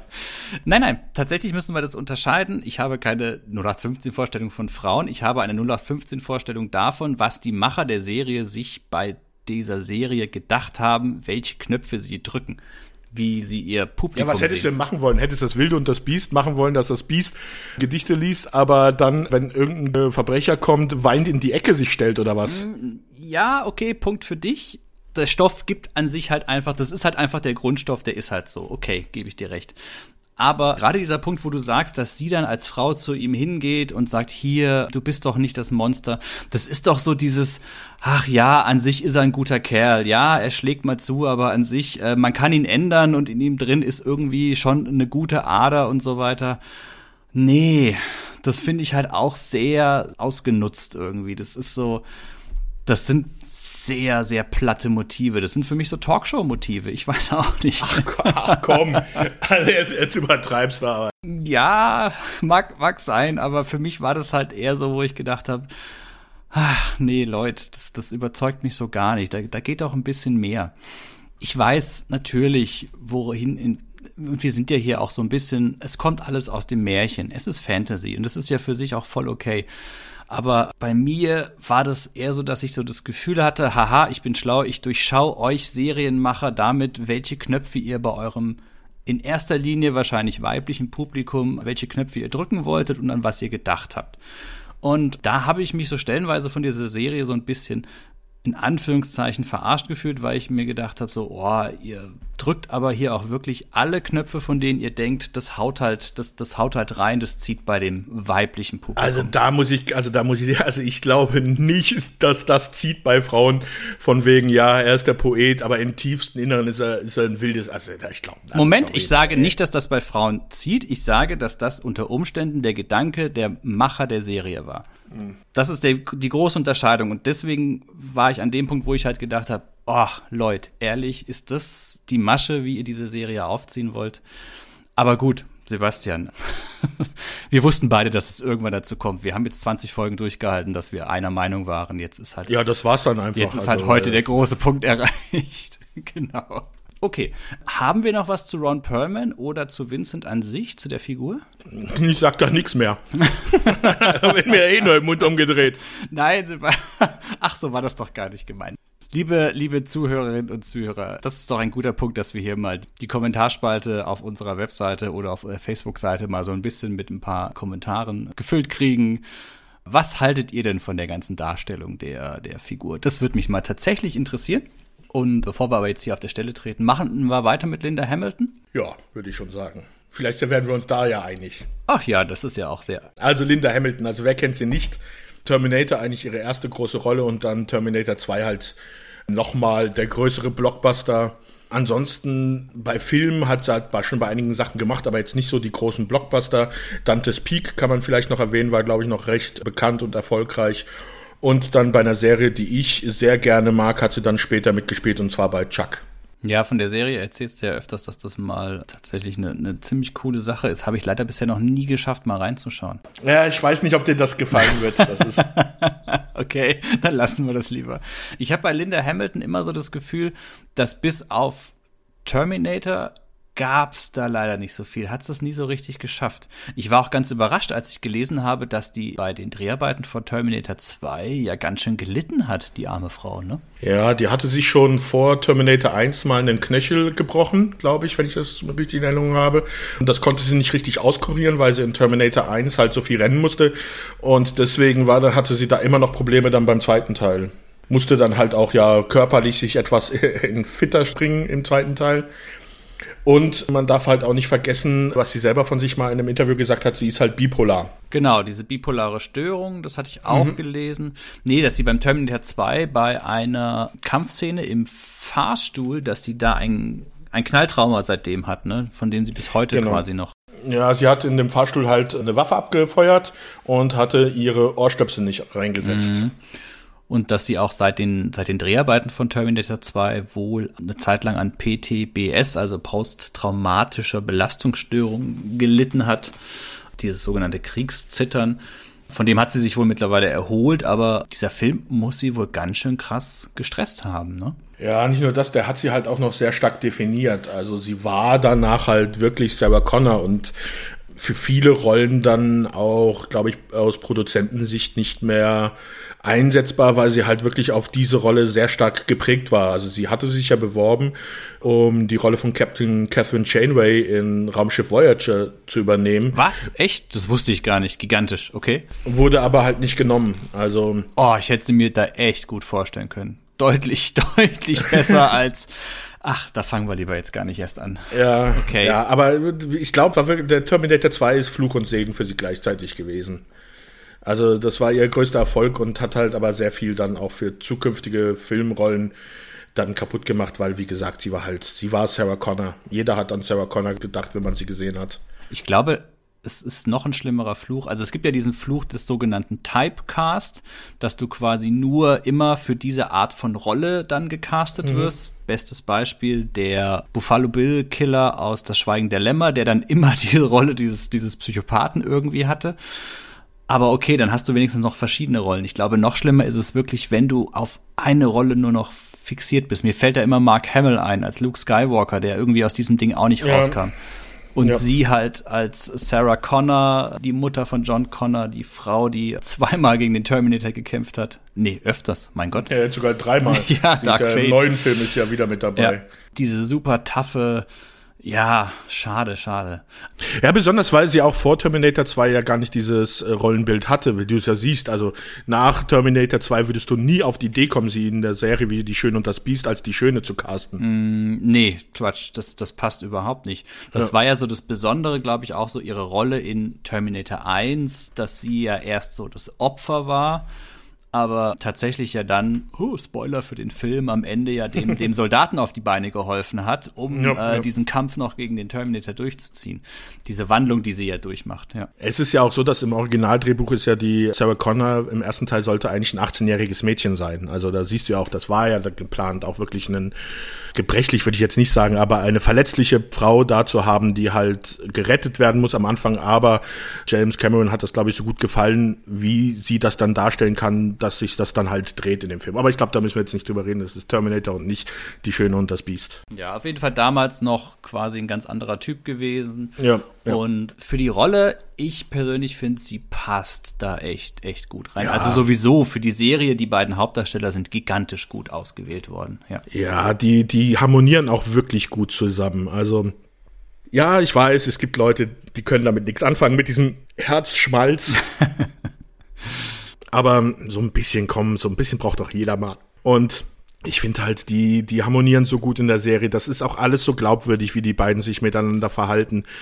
Ähm, es wirkt nicht irgendwie gespielt oder fehl am Platze, dass jetzt diese ähm, Catherine Chandler sich in Vincent mit der Zeit verliebt. Also, wo man ja normalerweise denken würde, also das ist schon dieses Löwengesicht, er ist jetzt kein kein Elefantenmenschgesicht oder sowas, aber trotzdem, also, das, also ich finde, das passt hervorragend zusammen. Ja, sie bauen es ja auch im Rahmen der Serie gut auf. Also du hast gerade am Anfang so lapidar gesagt, ja, sie verlieben sich gleich ineinander wie gesagt, ich, ich, ich finde, sie bauen es über die erste Staffel hinweg sehr schön auf, dass diese Beziehung sich mehr und mehr miteinander ja verbindet. Es hat ja auch so ein bisschen was mystisches, Fantasy-mäßiges, dass seitdem er sie gerettet hat, dass er da halt so ein bisschen fühlen kann, wie es ihr geht und so weiter. Und da ist diese, diese, diese Verbindung da. Ja, da habe ich auch den ersten Einspieler, den ich dann einspielen würde. Catherine ist hier unten. Catherine? Ich fühle, dass sie in der Nähe ist. Wie soll sie es erfahren haben? Sie weiß es. Sie muss es erfahren haben. Wie? Ich weiß es nicht. Unser Band ist stärker und tiefer als alles andere. Ich kann das nicht erklären. Es ist, als ob euer beider Schicksal unentwirrbar verkettet ist. Ja. Als ob eure Herzen in ihrer Suche nach Vereinigung Raum und Zeit überwinden könnten. Als ob die elementarsten Naturgesetze für euch nicht gelten. Ja. Ja, also ich finde, hier hat er, äh, er sagt das halt aus, äh, in seiner Rolle ganz gut, wie halt diese Verbindung zwischen den beiden ist. Dass das halt, wie du schon gesagt hast, wir haben halt hier so ein bisschen Fantasy-Serie, dass das halt so was Mystisches, nicht wirklich Greifbares ist, dass halt diese Verbindung zu, zwischen den beiden ist, schon von Anfang an, am Anfang schon eine gewisse Zuneigung in der, am Anfang der ersten Staffel, nachdem er sie gerettet hat. Und dass sich das dann halt immer weiterentwickelt, bis zu dem Punkt, wo dann am Anfang der dritten Staffel sie sein Kind gebiert, gebärt, gebiert, zur Welt bringt. Zur Welt bringt, ja. ja. Und, das muss man auch noch sagen, weil ja immerhin George R. R. Martin dabei ist. Wir sind aber hier noch in den 80ern. Das heißt, wir haben hier keine HBO-Sex-Szenen oder sowas. Das geht komplett ohne. Also Kuss ist, glaube ich, das höchste des, der Gefühle, das man mal sieht und das auch nur sehr selten zwischen den beiden. Es sind meistens eher so Umarmungen oder sowas. Hast du mal recherchiert, zu welcher Uhrzeit so diese Serie lief? Weil sie ist ja schon sehr handzahm so in seiner Ganzheit. Es ist ja schon ja. eher so eine, so eine Märchenserie einfach. Ne? Also sie lief im Abendprogramm und später dann in Konkurrenz zu Full House. Uh, okay, okay. Das ist natürlich harte Konkurrenz, ja. Okay, gut. Ja, aber es ist jetzt auch nicht die große, es sind nicht die harten Crime-Fälle, es ist auch nicht alles so super mega brutal in seiner Gesamtheit. Es ist schon sehr, sehr familientauglich, würde ich fast schon sagen. Ne? Ja, aber sie schaffen es auch schon, dir so gewisse Momente, wo dir, wo du so einen Kloß im Hals hast. Also da fällt mir zum Beispiel eine Episode ein. Was halt bei dieser Serie man noch erwähnen sollte, es gibt halt Charaktere aus dieser Unterwelt, die immer wieder auftauchen. Die werden wir jetzt zwar nicht explizit jeden einzelnen beschreiben, weil das sind meistens auch von vielen Schauspielern dargestellt, die man jetzt nicht kennt. Da gibt es ein paar Ausnahmen, da kommen wir wahrscheinlich dazu. Mhm. Aber es gibt halt so eine ganze Gesellschaft, die halt, wie ich gesagt hatte, in der zweiten Staffel dann auch ein bisschen weiter ausgeleuchtet wird. Und da gibt es dann auch Charaktere, wie gesagt, die halt häufiger vorkommen. Und da gibt es dann auch zwei Kinder, die in der ersten Staffel in einer Folge von Catherine Chandler aus einem Waisenhaus gerettet werden, die die Kinder Oliver Twist mäßig für Taschendiebstahl und sowas verwenden und nicht gut mit den Kindern umgehen und die rettet sie, diese Kinder, und bringt sie halt in diese Unterwelt, dass sie in dieser anderen Gesellschaft untergebracht sind. Und dann gibt es in der zweiten Staffel eine Folge, wo ein Flüchtling aus Russland in diese Unterwelt kommt und die Pest mitbringt. Mhm. Und weil die unten kein medizinisches System haben, keine Medikamente, erkranken viele dieser Leute, die dort unten sind. Und dann stirbt auch dieses eine Mädchen das sie vorher gerettet haben. Und das ist halt also wirklich, also da hast du wirklich einen Kloß im Hals, besonders dann, wenn Vincent ihrem kleinen Bruder versucht zu erklären, was mit seiner Schwester passiert ist. Also es ist auch nicht ganz ohne. Es ist zwar jetzt nicht explizit, also du siehst jetzt keinen, also man sieht zwar ein bisschen Blut, wenn Vincent halt irgendwelche Verbrecher mal durch die Luft schleudert und mit den Krallen zuhaut, aber das ist halt, wie gesagt, 80er Jahre. Also das ist ja Colt für alle Fälle oder was weiß ich, nicht Blutniveau. Mhm, ja. Aber du hast gerade so schön gesagt, wegen den weiteren Darstellern. Wir haben da also ein paar überraschende Momente dabei, was, was die jeweiligen Darsteller angeht. Hm, wir waren jetzt bei Linda Hamilton ursprünglich. Wollen wir gerade mal noch zu den weiteren Nebendarstellern übergehen? Also ich habe jetzt aber in erster Linie mir nur noch so zwei, drei Leute aus der World Below, aus der Unterwelt rausgezogen, weil ich die interessanter fand. Von der World Above habe ich tatsächlich gar nicht so viele. Ja, da gibt's halt den Staatsanwalt, das ist so ein Nebenschauspieler, also der halt in sehr vielen Serien in Nebenrollen war. Dann noch den Elliot Birch, das ist so ein Baugigant in der Oberwelt, der an der Catherine Chandler interessiert ist. Der kommt halt auch so elf Episoden vor, wird von Elder, Edward Albert gespielt. Den kennt man halt auch so aus Nebenrollen oder sowas. Aber die wirklich interessanteren Charaktere, ja, das sind die, die aus der Unterwelt. Und da halt noch sehr wichtig für die Serie, weil er halt auch eigentlich in allen Folgen bis auf einer mitgespielt hat, ist die Rolle von Jacob Wells, auch genannt Vater das Oberhaupt dieser Gesellschaft der Unterwelt, dargestellt von Roy Dotrice. Dotrice würde ich auch sagen, ja. Englischer Schauspieler, Royal Shakespeare Academy, also ein Mann, der sein Fach versteht. Ja, und halt beim, beim zweiten Hellboy mitgespielt. Der hat sogar bei Game of Thrones 2012 noch mitgespielt. Ich meine, er ist mittlerweile verstorben 2017, ist ein älterer. Mit 94 Jahren. Ja. Also er hat ein, ein langes Leben gehabt. Hat aber auch zum Beispiel, hey, da haben wir schon drüber gesprochen, er hat bei einer Folge vom A-Team mitgespielt. Er hat bei Der Ja. Ritter aus dem All mitgespielt, okay. Amadeus ist noch recht bekannt, wo er mitgespielt hat. Da spielt er den Vater von Ludwig Amadeus, Mozart. Ja, aber hier und da war er bei einigen, bei einigen Fernsehserien Picket Fences. Er war sogar mal bei einer Folge Angel dabei. Ja. Mein, es ist einer von diesen, wo man den eher das Gesicht kennt als den Namen, weißt du? Ist halt auch Theaterschauspieler gewesen, hat einen Tony gewonnen. Sebastian, wo du gerade gesagt hast, was er gewonnen hat, wir haben eine Sache völlig unter den Tisch fallen lassen. Dass Von Perlman einen Golden Globe gewonnen hat für Ja, seine Rolle. 1989, ne?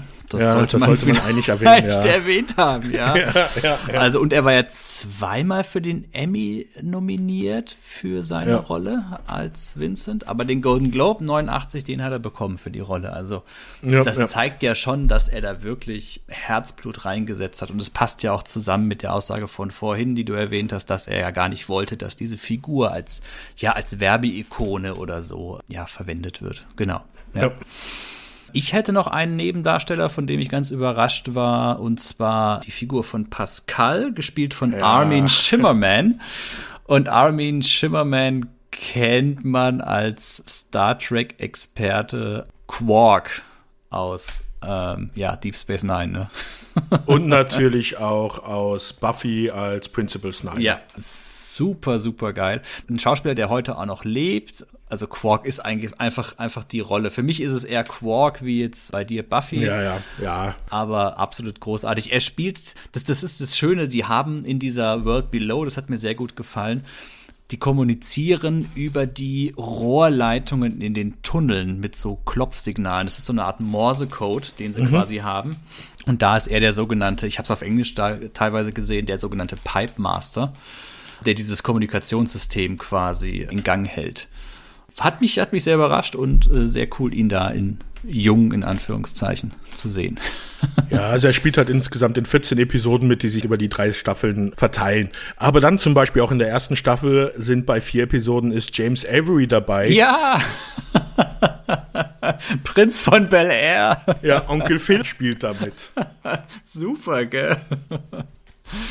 Auch so eine Sache, wo ich gedacht habe, was? Der? Ja, ja. Ja, World Below, das sind ja halt auch einfach die sympathischeren Charaktere zum, zum größten Teil. Ja. Ja, dann in einer Episode spielt Lance Henriksen mit als äh, Auftragskiller, der in die Unterwelt geschickt wird. Also äh, es sind schon immer mal wieder wirklich Gesichter dabei, die man kennt. Also das ist dann schon ganz nett, auch bei den Namen Nebendarstellern besetzt. Haben wir erwähnt, ach, wir springen heute ziemlich, warum Linda Hamilton die Serie nach der zweiten Staffel oder mit Beginn der dritten Staffel verlassen hat? Weil sie ist ja eigentlich der Maincast, ne? Nee, das hat mir noch nicht erwähnt. Also ich hatte es nur erwähnt, dass sie sie verlassen hat in der Anfang der dritten Staffel. Pff, Da bin ich mir nicht so ganz sicher, ob das, was da offiziell erwähnt worden ist, ob das, also das ist natürlich, das hat stattgefunden, weil also Linda Hamilton ihre Aussage ist, dass sie halt aus der Serie raus wollte, weil sie zu dem Zeitpunkt schwanger war selber. Also nicht nur ihr Charakter in der Serie, sondern sie selber auch war auch schwanger und wollte deswegen aus der Serie raus. Wobei ich jetzt hier so ein bisschen nicht weiß, ob da vielleicht auch nicht wirklich schon Terminator 2 so mit reingespielt hat, weil wie gesagt, die dritte Staffel ist 1990 erschienen, Terminator 2 ist 1991 erschienen, Terminator 2 ist jetzt auch ein Film, wo du wahrscheinlich, nachdem du gedreht hast, nicht gerade mal so drei, vier Monate danach direkt den Film raushauen konntest. Ich kann mir schon gut vorstellen, dass sich da so vielleicht so ein paar Drehpläne überschnitten hätten. Ja, das hört man ja öfters mal, dass gerade so Serienschauspieler, die dann die Möglichkeit haben, beim Film vielleicht den großen Durchbruch zu haben, dass dann halt gesagt wird, okay, und hier mache ich jetzt den Absprung. Das ist die Chance, die ich, auf die ich gewartet habe, ne? Aber das wurde halt so nicht kom- nie kommuniziert, sondern es wurde halt immer gesagt, dass sie wegen ihrer Schwangerschaft ausgestiegen wäre. Genau, das habe ich auch entsprechend gelesen. Und dann wurde sie ja von Joe Anderson, hat man ja erwähnt, Diane Bennett ersetzt quasi. Von der habe ich überhaupt nicht großartig was gefunden, ne? Ist halt eine Nee, Serienschauspielerin. ne? Ja, die hat noch beim Oliver Stone JFK-Film mitgespielt, aber ansonsten Gastrollen in Serien. Also wirklich eher unbekannt. Ich kannte sie jetzt eigentlich auch. Also mir, mir hätte mich jetzt auch an den JFK, wenn ich das nicht gelesen hätte, nicht äh, direkt daran erinnert. Mm, ja. Ja, aber es war ja dann auch schon, schon, schon Staffel 3. Die Serie, so wie ich das gesehen habe, fing ja schon tatsächlich an zu strugglen im, im Rahmen der zweiten Staffel. Also da ging es ja schon los, dass leider, leider, leider die Einschaltquoten dann nach unten gegangen sind. Jetzt hatten wir den Vincent ja eigentlich so schön besprochen vom Charakter her und das haben wir bei den anderen ja eigentlich komplett ausgelassen. Ach, okay, dann sollten wir das vielleicht nochmal nachholen. Jetzt Catherine Chandler hatte ich ja schon beim Eingang erwähnt, ja. dass sie ja am Anfang für das Anwaltsbüro ihres Vaters gearbeitet hat, hat dort zur High Society gehört, war verlobt. Sehr lustig, auch ihr Verlobter wird gespielt von Ray Wise, also auch ein bekanntes Gesicht die dann halt nach diesem, nachdem sie überfallen worden ist, dann sich aus dieser Anwaltsbüro zurückzieht und dann als stellvertretende Staatsanwältin arbeitet, um dann Leuten zu helfen, die halt in Not sind. Also nicht mehr für das große Geld als Anwältin arbeitet in irgendwelchen Anwaltskanzleien, wo du halt was, was weiß ich pro Fall viele Tausende, Hunderttausende Dollars verdienen könntest von reichen Klienten, die du hast, sondern hier als stellvertretende Staatsanwältin arbeitet sie dann für die Stadt und lebt dort von sozusagen von den von ihrem staatlichen Gehalt, was um einiges niedriger ist und vertritt dann die Probleme von normalen Bürgern, die einen Staatsanwalt oder Staatsanwaltschaft benötigen. Ja, die Armen und Schwachen. Genau. ja, das ist auch wieder sehr platt und wieder sehr profan und so ein Abziehbild von solchen Charakteren. wow, okay, du kannst diesen Podcast auch gerne alleine zu Ende führen. Das sind natürlich so, also Überpunkte, die du dann über so einen Charakter erwähnst. Aber natürlich gibt es da dann schon mehrere Facetten, die dann auch erwähnt werden in den Folgen. Aber die kannst natürlich, das ist immer wieder irgendwelche anderen neuen Facetten, aber die kannst ja natürlich jetzt alle nicht in dem Podcast aufzählen, also was da alles mit ihr passiert und sowas. Ja, natürlich. Also, also das vielleicht auch nochmal generell für die Zuhörerinnen und Zuhörer, die jetzt noch bei uns sind. Wir reden hier von 56 Episoden, die jeweils immer so 50 Minuten bis eine Stunde ging. Das ist eine Menge Material. Natürlich, wenn man da jetzt sagt, hier, das ist, wenn ich jetzt sage, das und das ist vielleicht ein bisschen aus meiner Warte etwas platt dargestellt und durchschaubar und sonst irgendwas. Da ist natürlich noch viel, viel mehr Material dahinter. Also um sich da ein komplettes Bild zu machen, äh, lohnt es sich natürlich, die gesamte Serie anzugucken, einzelne Folgen anzugucken, weil in den einzelnen Fällen, wie Sebastian schon gesagt hat, gibt's da noch, noch mehr als jetzt einfach nur diese Beziehung zwischen den beiden. Es ist eine Crime-Serie, es ist Märchen, es ist Fantasy. Ähm, das Ganze in einem modernen Setting. New York, finde ich, ist sowieso großartig ausgewählt, auch mit diesen zwei Welten, die da aufeinandertreffen. Und deswegen darf man das jetzt, glaube ich, auch nicht zu sehr nur auf diese eine Schiene, die wir da jetzt gerade ein bisschen überspitzt dargestellt haben, beschränken. Ja, aber das ist halt immer einfach, Charaktere mit Stereotypen zu erklären, weil das halt die Leute dann auch kennen und dann auch ein Bild sich davon machen können. Ja, und für eine Serie ist es tendenziell ja auch gar nicht so verkehrt, dass man mal so ein paar Eckpfeiler einschlägt und sagt, ja. okay, das ist die Figur, das ist die Figur ist ja bei Baywatch tendenziell nicht anders, weißt du. Das ist ja jede Serie, um jetzt mal irgendeine rauszuziehen. Ist ja okay, ja. Würde ich dann nochmal zu dem Charakter von Vater kommen, also von Jacob Wells, der halt das Oberhaupt dieser Unterwelt ist. Der ist, wie gesagt, das Oberhaupt, der hat so ein bisschen die schützende Hand über allen, jetzt nicht als Verteidiger, sondern eher so als moralische Instanz und als Ratgeber und auch so ein bisschen Gesetzgeber, sagen wir es mal, für diese Gesellschaft. Also er ist es dann auch, der den Leuten äh, sagt, wie sie sich zu verhalten haben. Der Vincent versucht immer mal wieder in die Schranken zu weisen, wenn er zu häufig in der Oberwelt ist und sich in Gefahr bringt. Er ist immer so ein bisschen die, diese Stimme der Vernunft in dieser Serie. Ja, und er ist Arzt, ne? Darf man ja auch nicht vergessen. Genau, also sein Charakter, er ist Arzt, war in der Oberwelt einigermaßen erfolgreich, wurde dann aber wegen, oh, ich glaube, es war wegen Mordes verhaftet und ist geflohen und ist dann halt in die Unterwelt geflohen und hat dann dort mit diesem Paracelsus zusammen diese Gesellschaft gegründet. Und Paracelsus ist dann halt der, der dann später in der zweiten Staffel zu einem Bösewicht wird und häufiger auftaucht. Mhm. Aber das kann, sollte man sich dann schon selber anschauen, weil diese, diese Story-Arc, den finde ich auch recht interessant und äh, sehr spannend. Ja, Paracelsus gespielt von Tony J auch ein ehemaliges Mitglied der Royal Shakespeare Company. Über die Royal Shakespeare Company haben wir recht ausführlich in unserem Star Trek Next Generation Podcast gesprochen, als wir so ein bisschen auf die Biografie von Patrick Stewart eingegangen sind. Ja. Wen haben wir noch oder sind wir so mit der Darstellerriege durch? Weil ich habe jetzt sonst keinen mehr weiter aufgeschrieben. Ganz kurz noch zu Tony J, was vielleicht noch ganz lustig ist, so nebenbei, der hat halt auch bei dem Disney Die Schöne und das Biest den Monsieur De Arc, ich weiß nicht, wie der ausgesprochen wird, De Arc gesprochen. Ja, der ist sowieso als Voice Actor. Ohnehin, Ron ja. Perlman ist ja zum Beispiel auch als Voice Actor ganz, ganz bekannt. Und eine schöne Sache bei Tony J ist auch, dass er vor allem in den 90ern bis 2000ern bei vielen Videogames auch dann Voice Actor war. Er hat zum Beispiel ganz schön bei dem Bart's Tale Spiel, das war ja so ein, so ein Jump and Run, hat er zum Beispiel den Narrator, den, den, die Erzählstimme, die ist sehr pointiert, hat er gesprochen. Ähm, er hat bei verschiedenen Star Trek Videospielen war er immer wieder mal ein Sprecher dabei. Planescape Tournament, ganz bekanntes Rollenspiel, da war er Sprecher. Die by the Sword, Legacy of Kane. Die Stimme, wenn man sie hört, kennt man und wenn man die Serie im Original guckt, dann weiß man auch sofort, wessen, wessen Voice das ist. Großartig. Ja, aber ich würde sagen, dann sind wir eigentlich mit den Charakteren durch, oder? Ja, würde ich auch sagen. Vielleicht noch zu der Handlung. Wir hatten ja eigentlich, da hatten wir schon gesprochen, erste und zweite Staffel.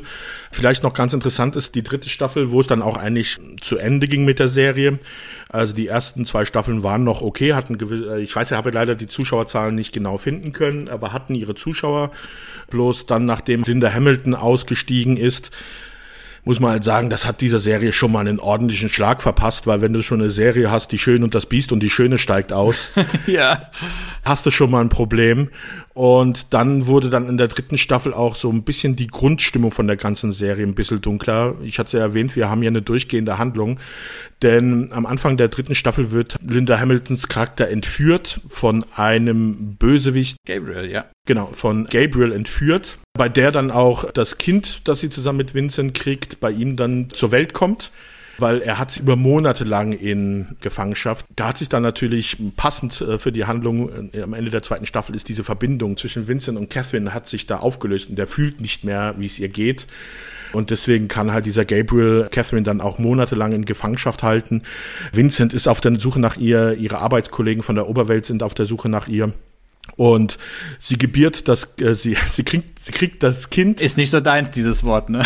nee, ich, vielleicht sagt das, dass ich einfach keine Kinder haben will. Nee, keine Ahnung.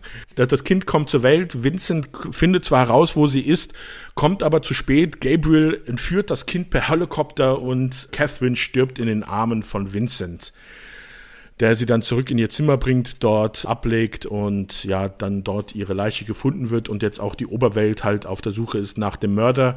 Und da wird dann dieser neue Charakter eingeführt. Diane. Diane Bennett, die dann vom Staatsanwalt angeheuert wird, weil das so eine super spezielle Polizistin ist für Spezialfälle, die da wirklich anscheinend super gut im Lösen von Kriminalfällen ist und die macht sich dann halt auf die Suche, was da passiert ist.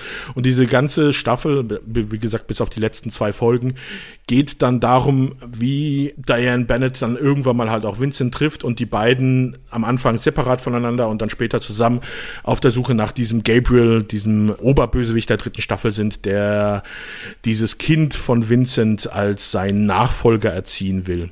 Die ganze Folge ist um einiges düsterer.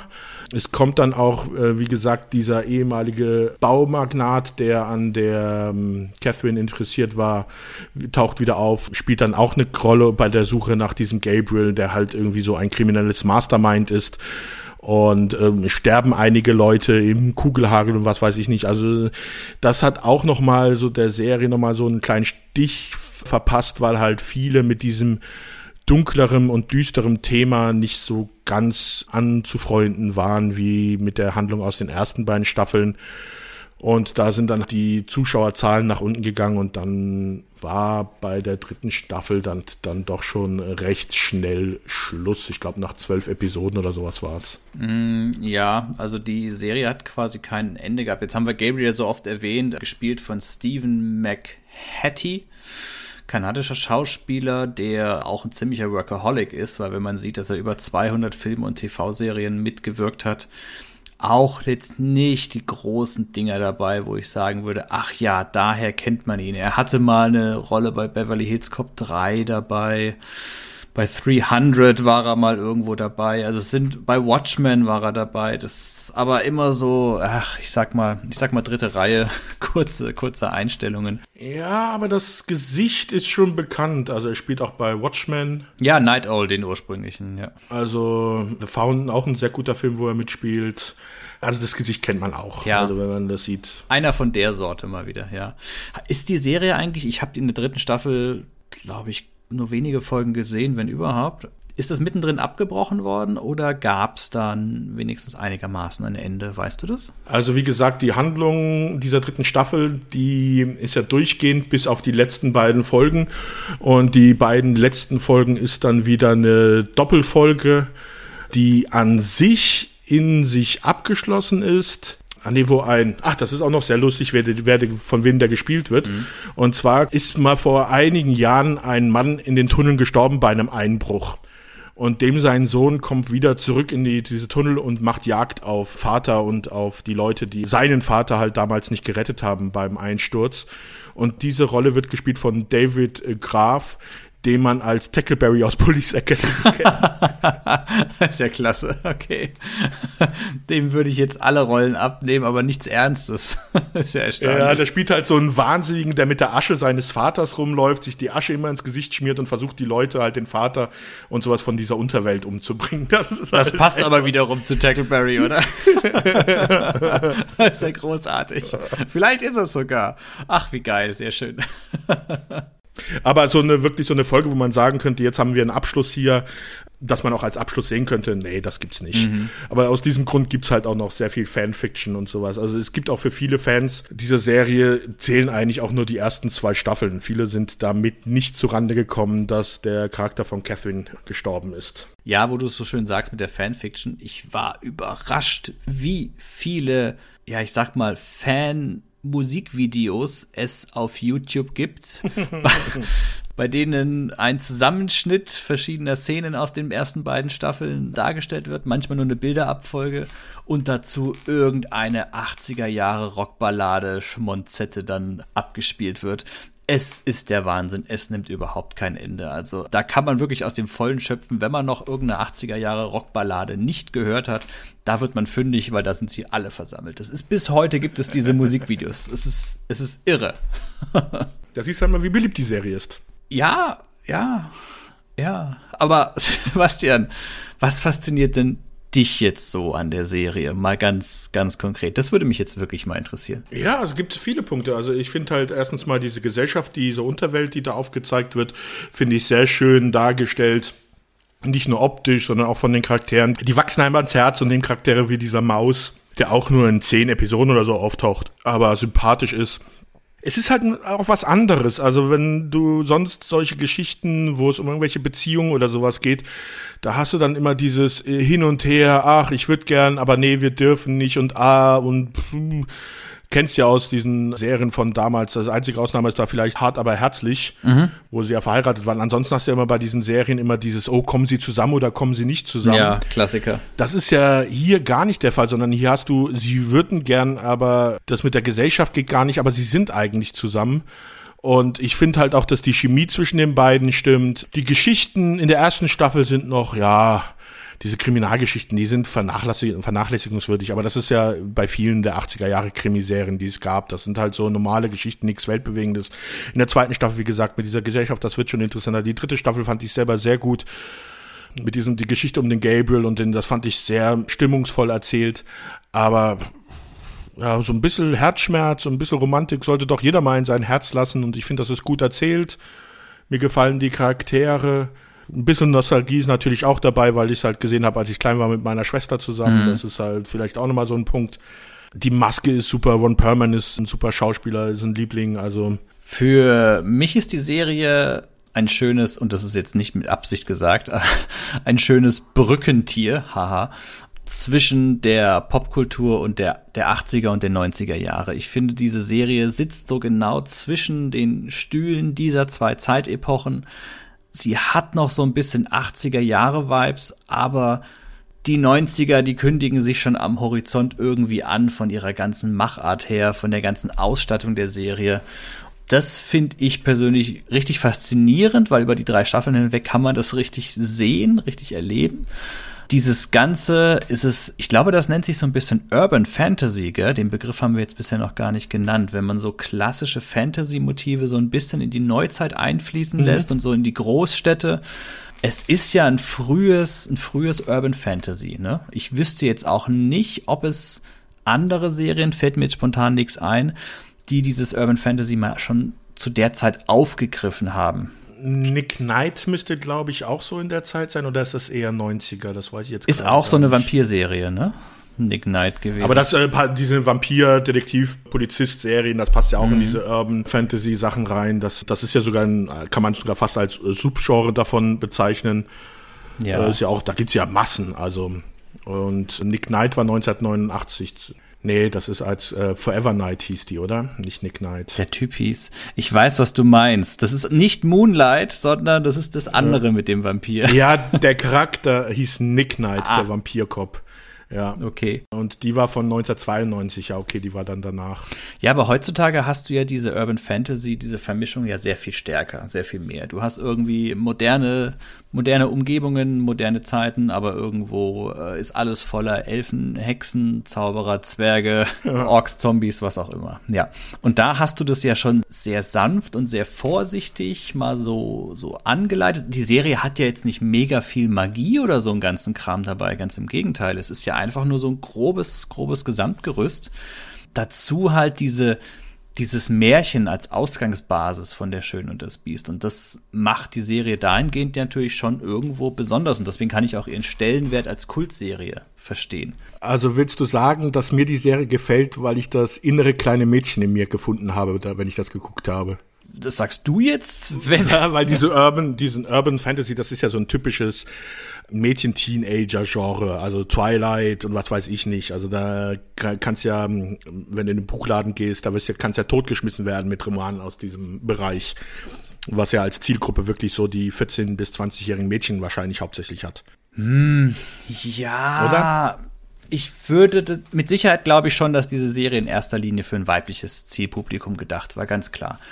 Aber du hast ja heutzutage auch, sagen wir mal, Serien wie Lucifer oder Vampire Diaries. Okay, Vampire Diaries auch wahrscheinlich eher ein weibliches. Supernatural zum Beispiel, ja. Ich glaube, die sprechen auch schon mal mindestens zu einem Drittel männliches Publikum an, oder? Und solche, das ist, das ist eigentlich ganz interessant. Ich glaube, dass das, ja, doch, Beauty and the Beast war eine der frühen, frühen Urban Fantasy Serien, wenn man sich das überlegt. Oder Grimm, weißt du, so Sachen, die es, die es ja. heute alle gibt. True Blood, das sind, sind viele solche Sachen. Klar, das geht alles immer viel in die, in die Vampir-Richtung und so weiter. Aber selbst wenn man mal so überlegt, Ende der 90er, Charmed, sind wiederum Hexen und so.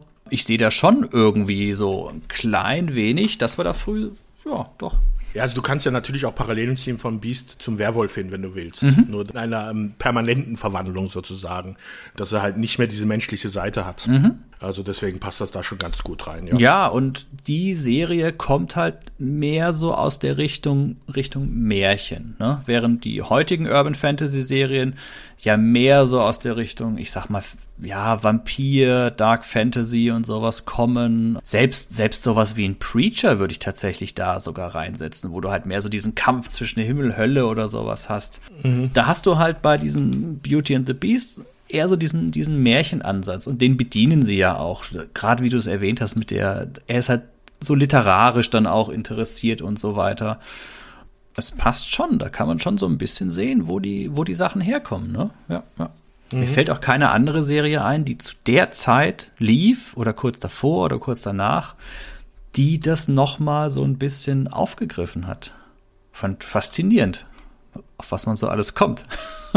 Es ist so ein bisschen vor seiner Zeit wahrscheinlich gewesen. Ja, aber Sebastian, das haben wir ja häufig. Ne? Ich muss gerade an unsere Parker Lewis-Serie denken, wo wir auch so das Gefühl hatten, das ist einfach so ein bisschen vor seiner Zeit gewesen. Man, man, sagt ja immer so ein bisschen an die, an die Gründerväter und die ursprünglichen Pioniere, die die Pfade durch den Dschungel geschlagen haben und die dann grauenhaft daran gestorben sind an irgendwelchen Tropenkrankheiten, an die erinnert sich keiner es erinnert man sich immer nur an die Leute, die danach gekommen sind und die Städte aufgebaut haben. Ja, aber mal so gesagt, vielleicht ist das bei der Serie sogar gut gewesen, dass es ein Kind war, das ein bisschen vor seiner Zeit ist, weil wir hatten es ja schon erwähnt, es gab ein Remake von der Serie, auch von Ron Coslow selber. Da habe ich nur die Pilotfolge gesehen, das war halt ganz große Grütze. Da habe ich mich überhaupt nicht mit beschäftigt, Sebastian. Erzähl doch noch mal kurz, was ist denn daran die große Grütze? Es ist ja derselbe Macher der, der Serie. Ja, ist derselbe ne? Macher, ist Christian Kroik spielt halt die Schöne sozusagen. Ich weiß jetzt gar nicht mehr, wer das Beast spielt. Ich habe es auch nicht mehr wirklich in Erinnerung, weil es halt echt so lange her ist, dass ich gerade nur mal den Piloten geguckt habe und dann auch eigentlich wieder gleich ausgeschaltet habe. Ich weiß nur noch, dass das Beast ist halt ein sehr adretter Schauspieler, der dann eine große Narbe über die Seite seines Gesichtes hatte. Oh, verwegen. Und ja. der dann zu einem wilden Beast geworden ist. Ich weiß gar nicht, ob der sich überhaupt wirklich verwandelt hat oder ich glaube, ich habe die Folge nicht mal zu Ende gesehen, den Piloten. Okay. also würdest du eher sagen, wenn, dann sollte man sich lieber an die Disney-Realverfilmung oder die Zeichentrick-Verfilmung halten? Also ich mag den Disney-Film, also ich mag den Zeichentrickfilm, ich mag auch die Realverfilmung mit Emma Watson. Mhm. Der Schön und das Biest ist ein hervorragender Disney-Film, also ich, ich mag die beiden. Also das ist auch eine schöne Geschichte, ist gut erzählt. Aber die neue Serie hat bei dir irgendwie kein, kein Anklang nee, gefunden? Nee. Okay. Ja, ich schaue mir gerade auch so ein paar Plakate an. Er hat so gelb gefärbte Augen. Ja, oh. ja, hässlich wie die ja. Nacht dann schon. Ja, gut, okay. Ja. Mensch, Sebastian, wollen wir langsam zum Ende dieser Besprechung kommen? Wie sieht's aus? Ich habe nämlich nichts mehr auf meinem Zettel. Oder hast du noch was? Nee, ich habe eigentlich auch nichts mehr. Ne? Mm. Okay, bleibt das abschließende Ding. Empfehlen wir uns, empfehlen wir die Serie uns noch mal, äh, sich nochmal anzusehen? Ja oder nein? Ich mach's ganz kurz. Ich von meiner Seite aus würde sagen, ach, nur wenn man historisch interessiert ist und wenn man wirklich für dieses Märchen, Fantasy, wenn man da irgendwie ein Guilty Pleasure hat und sagt, ja, doch, will ich, finde ich cool. Oder wenn man sagt, ja, ich muss alles sehen, was Ron Perlman gemacht hat, dann ja. Aber wenn man mit dieser, wie es der Sebastian ja schon gesagt hat, weißt du, so dieses, dieses Romanze, Herzschmerz und so, wenn man da schon eigentlich beim Piloten merkt, dass man da Zahnschmerzen von kriegt, dann lasst es. Und bei mir war es halt leider so, ich konnte mit der Serie nichts anfangen. Ich kann sehen, was sie, was sie erreichen wollten und sie haben es zum Stück auch erreicht. Aber ich persönlich war von der Serie so, oh, nee, ging, ging überhaupt nicht an mich ran. Also, Dafür gibt's heutzutage halt auch so viel andere neue Urban Fantasy, dass es dieses, dieses Ding eigentlich nicht mehr braucht. Demnach keine Empfehlung von mir. Wenn ihr noch nicht so innerlich tot seid wie der Dominik. Guter Einstieg. dann solltet ihr vielleicht dann wirklich mal diese Serie eine Chance geben, weil super Hauptdarsteller. Also ich habe selten eine so gute Chemie zwischen zwei Hauptdarstellern gesehen wie zwischen Ron Perlman und Linda Hamilton. Sind ja beide auch heutzutage noch befreundet. Also es, äh, da sieht man, er hat auch die Chemie so bei denen gestimmt. Ich finde es eine großartige Serie. Die Geschichten, ja, in der ersten Staffel, diese Kriminalfälle, die sind absolute Nebensache. Es geht wirklich darum, um diese Beziehung, die sich zwischen den beiden Charakteren anbahnt, sich entwickelt, wie sie zueinander finden. Dann mit diesem tragischen Ende am Anfang der dritten Staffel die, dieser Liebesgeschichte. Also diese Serie hat wirklich Höhen und Tiefen. Sie durchlebt verschiedenste Gefühlzustände. Und wenn man sich da drauf einlässt und ein bisschen Spaß an oder äh, auch Gefallen findet an romantischen Geschichten, so ein bisschen Herzschmerz mal braucht, so ein bisschen Gänsehaut haben will wegen guter Gefühle, dann ist das eine absolut empfehlenswerte Serie. Die, wie gesagt, diese Unterwelt ab der zweiten Staffel ist wirklich sehr schön dargestellt, auch sehr gut erzählt, die Charaktere. Die dritte Staffel ist dann wieder ein bisschen anders. Also man hat auch wirklich in diesen drei Staffeln drei vollkommen unterschiedliche Arten von Serien was ich halt auch noch, was mir daran so gut gefällt, ist halt auch noch so ein bisschen dieses, diese unschuldige Liebesgeschichte. Heutzutage haben wir Serien, wenn es da irgendwie um Beziehungen und irgendwelche Charaktere verlieben sich, dann hast du ja irgendwie von HBO heißt es, ab der zweiten Folge brauchen wir unbedingt Nacktszenen drin und da muss gepimpert werden, sonst produzieren wir das gar nicht. Und hier ist das halt wirklich auf einer anderen Sphäre, also nicht auf der körperlichen, sondern auf der geistigen äh, Ebene, wo diese Beziehung stattfindet. Und deswegen passen da auch halt immer diese eingespielten und vorgelesenen Gedichte und Lyrikpassagen, äh, die da immer wieder zitiert werden, auch sehr gut rein. Ja, das ist vielleicht auch wiederum cheesy, aber man muss sich drauf einlassen und ich glaube, wenn man das tut, dann kann man hier auch wirklich viel Spaß haben. Ja, kann man doch so stehen lassen und die Zuhörerinnen und Zuhörer, ja, wie so oft müssen dann halt selbst entscheiden. Sehr schön. Danke. dann bleibt von meiner Seite aus tatsächlich nichts weiter übrig, was ich da noch ergänzen könnte. Und Sebastian, weil du ein Fan dieser Serie bist und hier auch eher mit dem positiven Vibe das Ganze ausklingen lässt, würde ich sagen, überlasse ich dir den Abgesang. Äh, warte mal, dann suche ich doch eins dieser Gedichte heraus, die in dieser Serie vorgetragen werden. Nein, nein, nein, oh Gott. Nein, nein. Ich hoffe, ihr hattet Spaß bei dieser Folge, auch wenn der Dominik und ich uns das erste Mal wirklich komplett anderer Meinung waren. Sonst sind wir, hatten wir, wenn, dann eher nur so kleinere Punkte, wo wir mal unterschiedlicher Meinung waren. Aber hier sind wir wirklich konträr gelaufen. Ich hoffe, ihr hattet trotzdem Spaß. Wir haben uns nicht zu sehr gezopft. Also ich weiß, ich werde halt mit dem Dominik jetzt erstmal zwei Wochen nicht mehr reden, aber das ist halt die Krux bei dieser Sache. Damit müssen wir halt leben. Es wird sich schon wieder einrenken. Irgendwann mal werde ich ihn schon wieder ansehen können und auch wieder mich mit ihm unterhalten können. Aber jetzt erstmal habe ich Schmerzen im Herzen wegen der Sachen, die er hier gesagt hat. Aber ja, wie gesagt, darüber kommen wir hinweg. Das war jetzt schon persönlich, oder? Ja, natürlich. Äh, ein Podcast ist doch auch ein bisschen da, dazu da, um auch ein bisschen was von sich nach außen zu bringen und den Leuten sein Gefühlsleben etwas darzubringen. Aber wir haben ja schon festgestellt, du bist ja innerlich tot. Dein steinernes Herz habe ich nicht zum Erweichen gebracht. Ich hoffe, wir haben es bei den ZuhörerInnen geschafft. Ich wünsche allen noch eine gute Zeit. Bleibt gesund, bleibt uns gewogen und die nächste Folge wird kommen. Macht's gut. Ciao. Tschüss.